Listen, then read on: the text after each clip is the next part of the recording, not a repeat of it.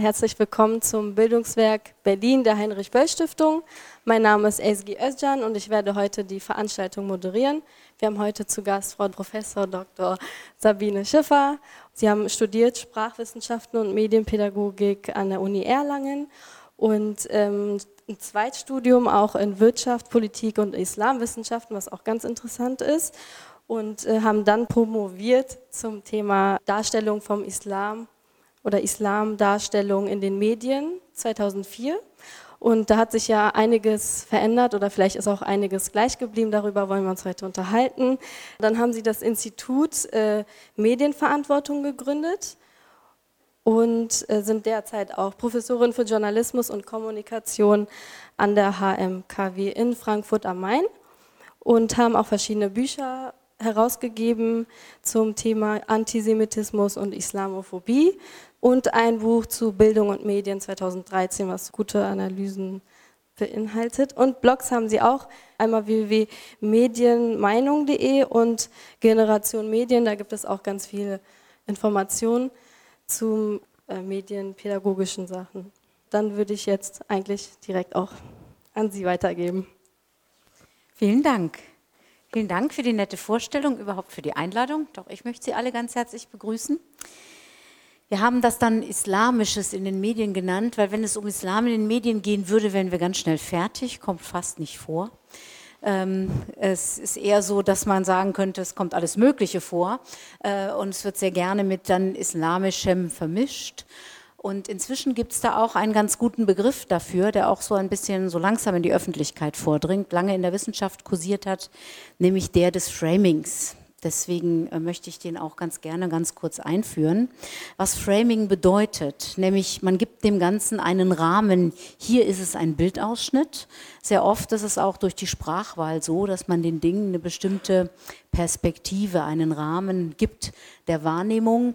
Äh, wir alle sind äh, auf solche Prozesse äh, angewiesen. Man kann nicht nicht framen in der, im sich austauschen über etwas, weil wir nun mal subjektive Zeichen benutzen, Sprache und Bilder. Und die haben alle schon Bedeutungen. Die sind alle schon in irgendwelchen Kontexten und Rahmungen unterwegs. Die helfen uns dann einerseits neue Sachverhalte auch zu erfassen, aber sie haben auch wiederum die Tücke, dass sie die gleich mit begrenzen und ähm, beschreiben. Man kennt das ganz gut an diesem Beispiel Gotteshaus. Man hat uns jahrelang versucht zu erklären, dass eine Moschee was anderes ist. Aber das ist halt so ein altes, ein Begriff. Da, da kann man hier in der Kultur was mit anfangen. Gotteshaus ist so eine Vorstellung. Und es wird dann eben auf das andere, auf das Neue mit übertragen hilft es einerseits zu erfassen, begrenzt aber auch wieder den Wahrnehmungsraum, weil es dann eben nicht alles äh, mit unterbringt, was tatsächlich unter dem Begriff Moschee dann tatsächlich gemeint ist. Wer sich einbildet mit Medien oder äh, Text bildet man etwas ab. Das ist natürlich naiv, weil man letztendlich ja immer auswählen muss, immer kürzen muss, immer irgendwie zusammenstellen muss. Und das hat aber Effekte auf die Wahrnehmung der Dinge, die wir dann sehen, weil wir eben ganz viele Dinge nicht sehen. Also alles, was Sie über islamisches Wissen stimmt, es ist eben nur nicht alles. Es ist vielleicht sogar so extrem wenig, und das wenige selbe immer wieder ständig wiederholt, dass man den Eindruck hat, das ist das Bild und das ist ein schiefes Bild. Und dafür möchte ich ganz gerne ein bisschen werben, sich die Prozesse genauer anzuschauen, wie sowas passiert. Exemplarisch an dem Beispiel, das betrifft auch jedes andere Thema natürlich auch. Vor allen Dingen dann, wenn einem selber der direkte Zugang zum Thema fehlt man da nicht so die Innenperspektive hat.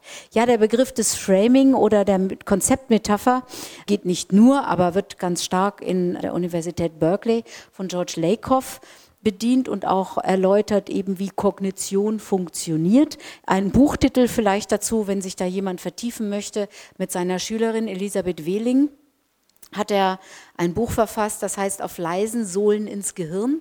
Das ist inzwischen auch auf Deutsch übersetzt. Das ist so ein kleines Büchlein.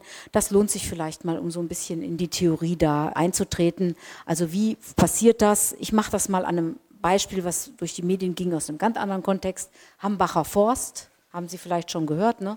Wer gegen die Abholzung ist, sollte das Wort Forst nicht verwenden, weil Forst ist nun mal aus dem Begriffsfeld der Forstwirtschaft. Da ist die Abholzung sozusagen schon mit eingeplant. Das ist quasi das falsche Framing für die Gegner der Abholzung des Hambacher Waldes. Das haben einige Journalisten im Laufe der Berichterstattung erkannt und ihre Berichterstattung geändert. Man sieht also auch, wie da so Auseinandersetzungsprozesse stattfinden. Aber sehr häufig setzen sich so einmal gesetzte Frames durch und man kann nur eingeladen sein, sie auch zu reflektieren. Und vor allen Dingen muss man dabei wissen, Verneinung erkennt das Unterbewusstsein nicht. Ich versuche es schon lange Herrn Masiek immer wieder zu sagen, dass er diesen Satz streichen soll. Das hat nichts mit dem Islam zu tun, weil der Satz einfach nur eine Wiederholung ist. Islam und das Verb hat damit zu tun. Das muss man anders machen und das können wir uns am Schluss ja mal anschauen, wie man dann zu diesen Dingen eventuell Stellung nimmt. Ja, vielleicht haben Sie das im letzten Jahr verfolgt, als die Redaktion von Hart aber fair zum Gefühl tausendsten Mal zum Thema Migration, äh, Muslime, Islam, ich weiß gar nicht was, also alles gefährlich und schrecklich eingeladen hat. Und dann wurde die Redaktion äh, auch ziemlich angegriffen. Und äh, man hat ihr eben gesagt, naja, egal, wen ihr dazu einladet und wie darüber gesprochen wird, allein durch die Themensetzung, ne, Islam ist er nun gefährlich oder nicht, oder die Migranten oder die Flüchtlinge, sind sie nun gefährlich oder nicht, das sind so Suggestivfragen und durch die Begriffe ist eigentlich das Framing schon gesetzt. Da äh, spielt der Austausch an sich, den sowieso dann nur noch die wenigsten mitbekommen, nicht mehr so sehr eine Rolle. Und das hier war die Antwort der Redaktion von Hart aber fair in Twitter. Framing. Als Journalisten können wir mit diesem Begriff wenig anfangen. Wir versuchen das, was Menschen beschäftigt, so darzustellen, wie es ist. Wer das glaubt, hat seinen Beruf verfehlt. Man kann mit subjektiven Zeichen, Sprache und Bildern nichts darstellen, wie es ist. Wenn es da hinten äh, eine Explosion hochgeht und ich muss den Fall beschreiben als Journalist, habe ich unendlich viele Möglichkeiten, Wörter dafür zu wenden. Ich kann sagen Explosion, ich kann sagen Anschlag, ich kann die Täter suchen und sagen, da war ein Verrückter, da war ein Terrorist, da war ein Guerillakämpfer, ein Freiheitskämpfer, ein Protestant. Also ganz viele verschiedene Möglichkeiten, das zu benennen und zu bezeichnen. Und jedes Mal werfe ich eine andere Perspektive auf den Sachverhalt. In der Berichterstattung kann man das sehr gut sehen. Egal wie kritisch unsere Medien mit Trump umgehen, er bleibt immer Präsident. Aber wie viele andere Präsidenten werden Chef, Machthaber, äh, äh, Regime äh, in dieser Form benannt. Also das, äh, diese Art von Begriffszuweisung ist da oft ganz entscheidend und wir sehen, da ist man nicht neutral.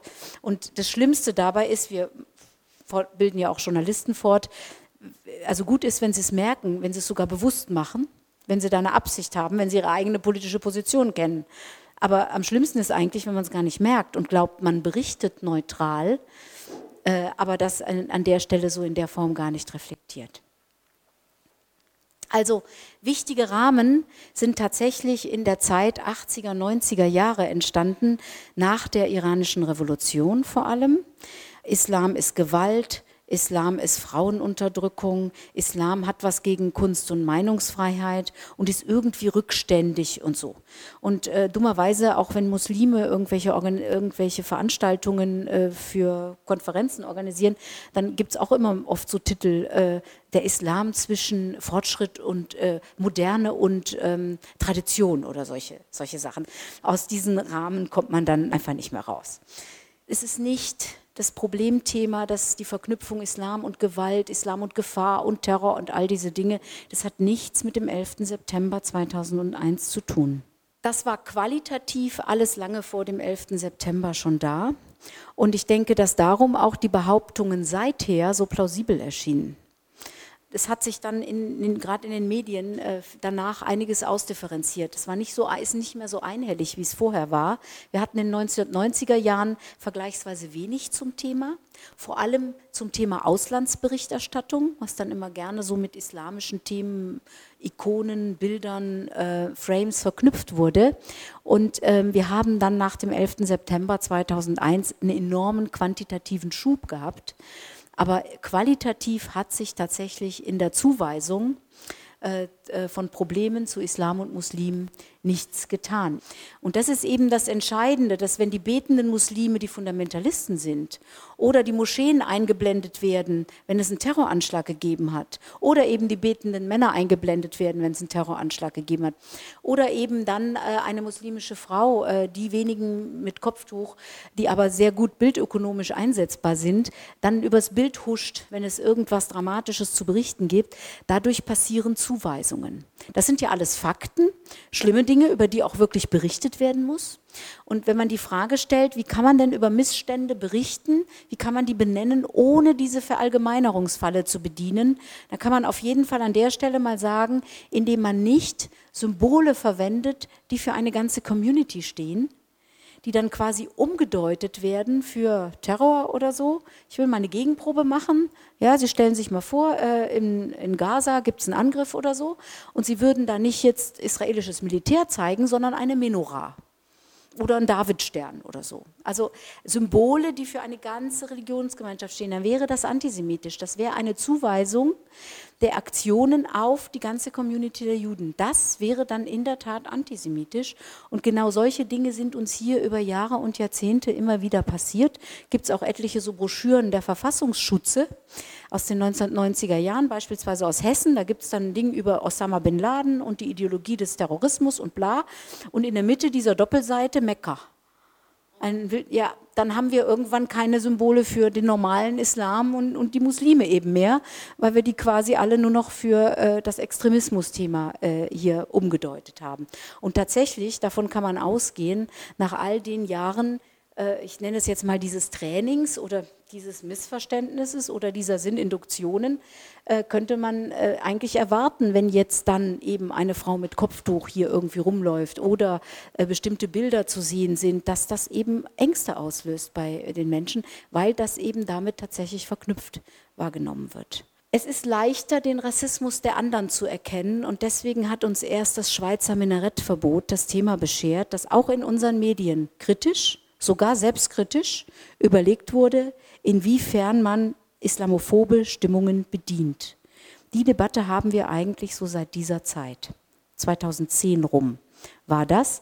Deswegen kann man nicht mehr sagen, wenn heute äh, das Thema angesprochen wird, ist es, ist es tatsächlich differenzierter.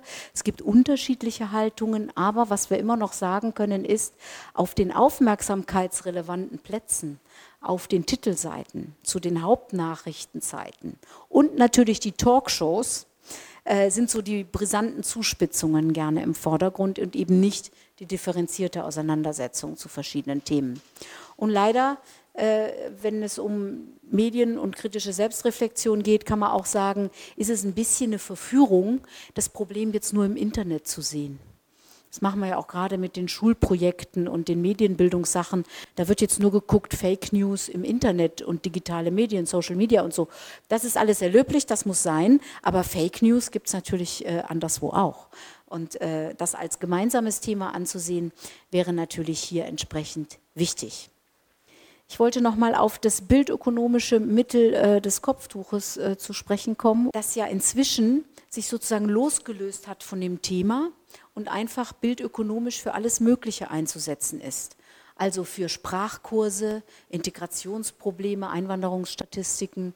Ähm, wir hatten letztens in, Nürnberg den Fall, auch in den Nürnberger Nachrichten, da war eine äh, deutsche Muslimin mit Kopftuch, die war zum Thema Sprachkurse abgebildet. Für die, die sie kannten, sehr lustig. Für alle anderen vollkommen logisch, hat ja ein Kopftuch. Ne? Natürlich durch diese Framings über die Jahre und Jahrzehnte hinweg wird natürlich Fremdheit bedient. Der Frame der Fremdheit immer wieder quasi durch genau diese Bebilderung auf quasi Islam und Muslime übertragen. Es ist so, unser Islambild stammt aus der Auslandsberichterstattung. Es ist mindestens 30 Jahre alt. Es gibt natürlich Rückgriffe auf irgendwelche alten Dinge. Und heute oder sagen wir seit ungefähr 15 Jahren ist das Thema quasi ja, zu uns zurückgekommen und hat sich auch auf die hiesige Community gelegt. So, und jetzt kommen wir nochmal zu meinem Idol, George Lakoff. Ähm, der äh, auch ganz nett zu äh, Trumpismen immer Stellung nimmt und hier in einem CNN-Interview einmal erläutert, how to fact-check Trump without repeating his lies.